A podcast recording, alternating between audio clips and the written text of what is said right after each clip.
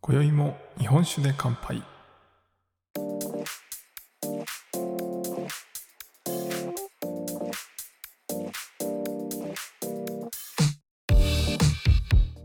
福岡の聞き酒師こと杉玉がお送りする酒林ラジオこの番組では毎回ちょっとだけ日本酒の楽しみ方や銘柄をご紹介しながら日本酒の美味しく楽しい入り口へご案内するための情報をお届けしております今回のテーマはコメント返し7月号ということでやっていきたいと思います。皆さん、いかがお過ごしでしょうか？杉玉です。暑い。暑くないですか？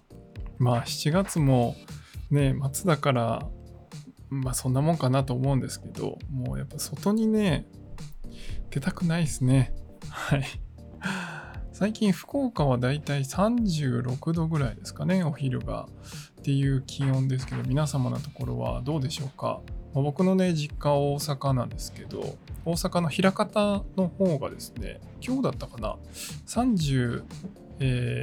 9. 点何度でしたっけ、まあ、ほぼ40度みたいなね、暑さになったみたいなニュースがありましたけど、まあすごいですよね。自分の体温よりね、高い、えー外の気温ということで、まあ、あの、暑さもね、まだこれからっていうところですけど、皆様ね、あの水分補給だけはしっかり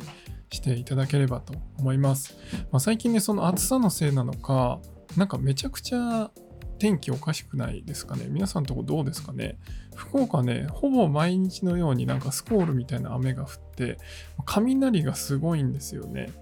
で、まあ、あのーお昼の時もあれば夕方の時もあるんですけど、もう結構なね、雷が近づいてきて、まあ、仕事してる時とかね、まあ、最近リモートでしてる時もあるんですけど、あの、やっぱ落ちたら怖いじゃないですか。だから、どれぐらい近づいてくるのかなみたいなね、ちょっとヒヤヒヤしながら、もうやっぱ落雷するとね、あの結構家電が壊れたりするって言われたりするんで、ちょっとね、ビビりながらやったりしてるんですけど、もう本当にね、最近毎日のように、あの夕立というかね、そういう感じになって、まあこれも暑さのせいなのかなと思いながら、まあ今ちょうどね、あの秋に向けてお米ができてるシーズンだったりしますし、まああんまりね、変にゲリラ豪雨みたいになっちゃうと、そういう農作物にもね、影響が出てきて、まあこのね、日本酒のラジオをしてるということで、まあ日本酒のね、原料であるお米が大丈夫かなっていうのはすごい心配なんですけど、秋田の方とかね、本当に大変だったっていうことで、もうこれ今聞いてくださってる方の中で東北とかね、えー九州の方も結構大変だった地域あったんですけど、まあ、その方々がね、本当にあの、無事であることを祈るばかりですけど、やっぱ復興とかね、大変だなと思いながら、あのーまあ僕ができることはやっぱそうそういうところのお酒をこうしっかり飲んで、まあ、消費していくっていうちゃんとねこう経済を回していくっていうことしか今のところできないかなと思ってるんですけどまあぜひねそういうこう被害に遭われた方は、えー早く普及することを祈っておりますというところですね。はい。さて、今回はですね、えーコメント返し7月号ということで、えー先月もね、コメント返しさせてもらったんですけど、今月も素敵なコメントを皆さんにたくさんいただきありがとうございます。えーこのコーナーはですね、皆さんのコメントで成り立っておりますので、はい。あの、ぜひぜひ、どしどしコメントをいただければと思います。さて、えーまず、今回はね、2名の方から、いただいたコメントをご紹介していければなと思います。えーまず一つ目がですね、スタンド FM の方で、えー、もりもりさんという方からいただいたコメントです。ありがとうございました。えー放送回をですね、夏酒って何ですかという、えー、はっぱこさんとの根掘り葉掘り日本酒トークの、え回にいただいたコメントです。えー初めてコメントします。お二人のトークを聞いていたら、夏酒に興味津々になり、サングラスしているクマがサーフィンしている涼しそうなラベルの発泡性純米酒玉ゆらを買ってみました。今日は雨が降りそうな気温の低い日なのでもっと暑い日まで楽しみにとっておきます。というコメントをいただきました。でしかもですね1週間後に、え、その玉ゆらという銘柄を飲んだあの感想もですね、えー、コメントをしていただきました。本当にありがとうございます。そちらもね、ご紹介させていただこうと思うんですけど、えー、昨夜、玉ゆらを飲んでみたら、意外にも甘口でした。辛口かと思っていたのでびっくりしましたが、えー、シュワシュワのおかげで美味しく飲めました。アルコール度数8%なのも飲みやすかったのかもということでコメントいただきました。森森さんありがとうございます。えー、僕もね、この玉ゆらっていう銘柄を知らなくてですね、まあ、あのネットで調べたんですけど、えー、全然情報がね、このクマがサーフィンしているっていうのがね、出てこなくてですね、えー、ちょっといろいろ調べてたら、えー、どこの銘柄か分かりましたというところで、多分合ってると思うんですけど、えー、吉倉酒造さんという長野県の酒蔵さんの、えー、お酒とらしいです。で、えっと、玉ゆら白熊サーフィンモデルというのが、え夏限定で販売されるみたいですね。でこれもね、あの、こキツクラ酒造さんの Facebook の投稿で、しかも2021年ぐらいの、えー、投稿だったので、まあ、多分これで合ってるんじゃないかなと思うんですけど、えー、森森さんいかがでしょうか？はい。で、まあこれね、あの、本当に可愛いラベルで、多分ね、あの、そのキツクラ酒造さんのその Facebook の投稿には、当時のね、投稿には、オンラインストアで売ってますので、見てくださいって書いてたんですけど、まあ、オンラインストアに行っても今はなかったんです。なので、まあコロナの時だったんで、オンラインストアで販売が多かったのかなと思ったりしたんですけど、まあ、今はね、あの落ち着いたので、逆に言うとその特約店とか酒屋さんで売ってることが多いのかなと思ったりはしました。ということでね、まあ、8%のシュワシュワの発泡性の日本酒ということで、まあ、この夏の時期にね、めちゃくちゃぴったりじゃないかなと思います。まあ、意外にも甘口でしたということで、あの、もともとね、想像されてたのが、もうちょっとこうさっぱりした、まあ、夏酒っていうところで、ラベルもね、ちょっと銀色で、確かにこう爽やかそうというか、もうちょっとこう辛辛口、あの、爽やかなね、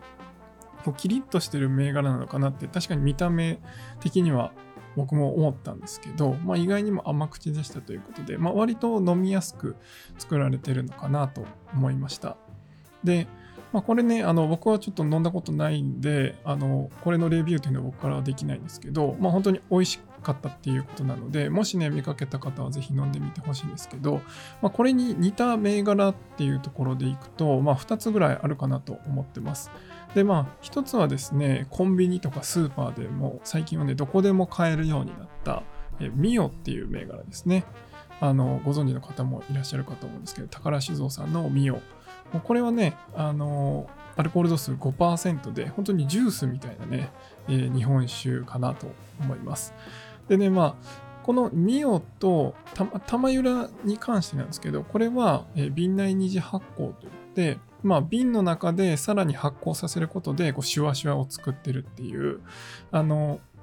何ていうんですかね酵母とかそういう作用で作ってるスパークリングなんですよね。なんで、えー、ワインとかで言うとシャンパーニュとかスパークリングワインとか、まあ、そういうのと同じく、まあ、自然にできた泡でできてる、発泡性っていうとこなんですけど、まあ、ミオはね、逆に炭酸を添加して作っている銘柄なので、まあ、そこがちょっと大きな違いかなと思います。なんでね、ミを飲んだ時のそのシュワシュワの泡の感じと、多分その、えー、キツクラ酒造さんのこの玉ゆらっていうののシワシワの感じは、おそらくこう違うんじゃないかなと思うんですよね。やっぱりその瓶内二次発酵したやつのスパークリングの方が、めちゃくちゃ泡がきめ細やかくて美味しいんですよね。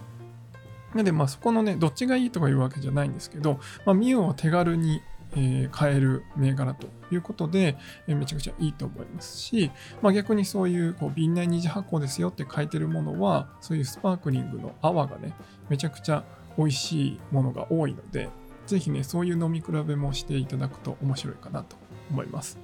でそういう意味でいくと、えー、もう一つね結構手に入りやすい銘柄があるんですけどそれが一ノ倉の鈴音という銘柄ですねこれ緑色の瓶に入ってるんですけど、まあ、見たことある方も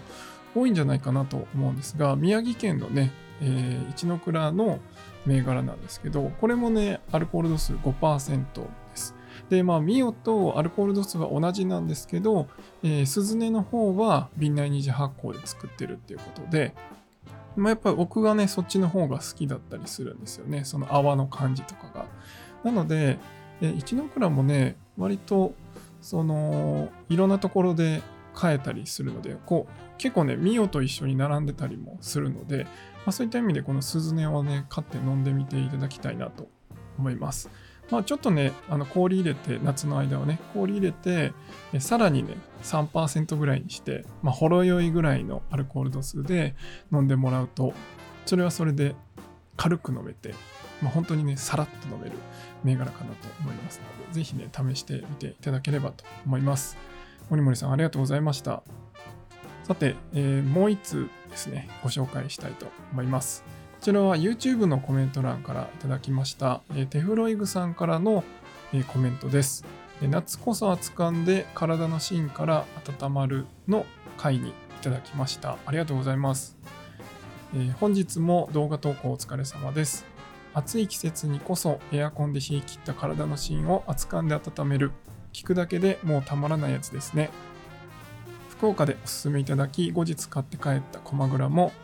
キンキンにエアコンの効いた部屋で熱燗にして飲むと最高との旨お話しされていましたし、飲むのがめちゃくちゃ楽しみです。ただ、4、5瓶丸ごと熱燗にしようかと思っていましたが、少しは冷やのままでも楽しんでみます。ということでコメントいただきました。ありがとうございます。テフロイグさんはね、あの、僕がやってるコミュニティのさからばの方でも、本当にいろいろコメントいただいたり、こういろんなイベントにもね、参加していただいて、えー、あの、いつもいつもありがとうございますという感謝の念が絶えないんですけど、まあ、先日ね、あの、福岡でウイスキートークっていうイベントがあったんですよね。ウイスキーのイベントなんですけど、で、僕も初めてウイスキーのイベントに行かせてもらったんですけど、それにね、来られてて、まあ、福岡に来られてて、で、そこでいろいろね、あの、福岡のおすすめのお酒とかのお話をして、えー、おすすめしたのが、前回、前回というかその回でご紹介してたコマグラっていう銘柄なんですけど、まあ、あのー、コマグラはね、本当に普段熱燗飲まない方にも一回飲んでみてほしい銘柄で、結構ね、女性の方でね、これ飲みやすいっていう方も多かったので、ぜひ一度試してみていただきたい福岡のお酒なんですけど、まあ、このコメントにもあるように、あの買って帰られたっていうことで、本当に熱燗とね、相性がいい銘柄です。で、あのー4合瓶丸ごとね、扱いにしようかと思っていましたがっていうコメントをいただいて、あの、思わず4合瓶丸ごとじゃなくて、あの、ちょっとずつ楽しんでくださいねって、えー、コメント返させてもらったんですけど、まあ別にね、4合瓶丸々やっても全然大丈夫です。あの、瓶缶って言ってね、瓶を瓶のごまま、えー、扱いにすることを瓶缶とか言ったりするんですけど、大体そういうのって、あの、火入れって呼ばれる、まあその中身が生酒のモダンタイプの生酒みたいなこうピチピチした中がまだ活性化してる状態のものと反対に、えー、その落ち着いたタイプですね。クラシックのタイプにしていくときに、まあ、火入れっていうのをするんですよね。でその時に、えー、ちょっと温度を上げるんですよ。60とか65度ぐらいまでこう温度を上げて中の酵素とかを活性しないようにしてっていう工程がまあ火入れっていうんですけど、まあ、そういう時にその瓶の状態のやつをこう火入れしてこう瓶缶火入れみたいに言ったりするのであのできないわけじゃないんですけどなかなかね4合瓶丸々やると、まあ、全部飲むわけじゃないと思うのであのちょっとずつねあのしていただくのが一番いいかなと思います。まあ、以前の配信でもねその熱燗の仕方みたいな話で、まあ、そのハッパコさんとの根掘り葉掘りの時に熱燗の仕方みたいなこともお伝えしたんですけど、まあ、チロリを買ってもらってもいいですし、あのワンカップ大関みたいなレンジでチンできるような耐熱容器を、使って熱燗してもらってもいいんですけど、まあ、その方がね、楽は楽なんですけどね。まあそういう形で、こう、夏だから熱燗しないわけじゃなくて、まあもちろんね、外から帰ってきて、このクソ暑い中でね、外から帰ってきていきなり熱燗ってもう汗だくだくで止まらなくなるし全然飲みたくないと思うんですけど、まあ、ちょっと落ち着いてからねでご飯も食べてなんかお腹いっぱいになってだいぶ涼んだみたいな時にちょっと熱燗をして楽しんでいただけるといいかなと思います。はい。まあねあの瓶ごとこうねワイルドにやってもらうのも全然あのいいんですけど結構大変な気がしますね。はい。お鍋にね、その瓶を入れて均等にするのが結構大変そうな気がするので、まあ、あの、気をつけてね。まあ、300のね、瓶とかだと結構瓶のまましたりします。まあ、僕が持ってるあの主観機とかは、あの、そういうのもできる大きさになってたりするので、まあ、300のちっちゃい瓶だったら1回で飲みきれるぐらいの、まあ、えー、2合ないぐらいなので、まあ、それぐらいだったら全然ね、瓶のままやってもらってもいいんですけど、ちょっとね、4、5瓶は多いかなと思うので、まあ、あのもしやるのであればね、やけどとかに気をつけてやっていただければと思います。はい、ということで、えー、今回はね、コメント返しということで、いろいろね、あの僕が紹介した銘柄を飲んで飲んでみましたとか、まあ、こういう風に飲んだらいいですよっていうのを試してみましたみたいなのでめちゃくちゃ嬉しいのでですね、ぜひ皆さんもね、もしこういうの美味しかったですとか、えー、紹介してたやつ飲んでみましたみたいなのがあれば、ぜひコメントをいただけると、これからの活動の励みになりますので、そして、えー、コメントをね、えー、紹介させていただいた方にはオリジナルステッカーを送らせていただきますので、どしどしご応募ください。えー、YouTube やスタンド FM などでコメント欄があるところに関しては、そのコメント欄から、えー、ポッドキャストなどでお聞きの方は概要欄のリンクからその応募フォームが貼ってありますのでそちらからコメントをいただけますと嬉しいです。というわけでね今回は以上にしたいと思いますがえー、本当にあのいつも皆さんいいね、コメントありがとうございます。そしてこれからもいいね、コメントお待ちしておりますので、ぜひぜひよろしくお願いします。酒ピース、お酒のご縁で人がつながり、平和な日常に楽しみを。お相手は、酒林ラジオパーソナリティ杉玉がお送りしました。また次回の配信でお会いしましょう。良い夜をお過ごしください。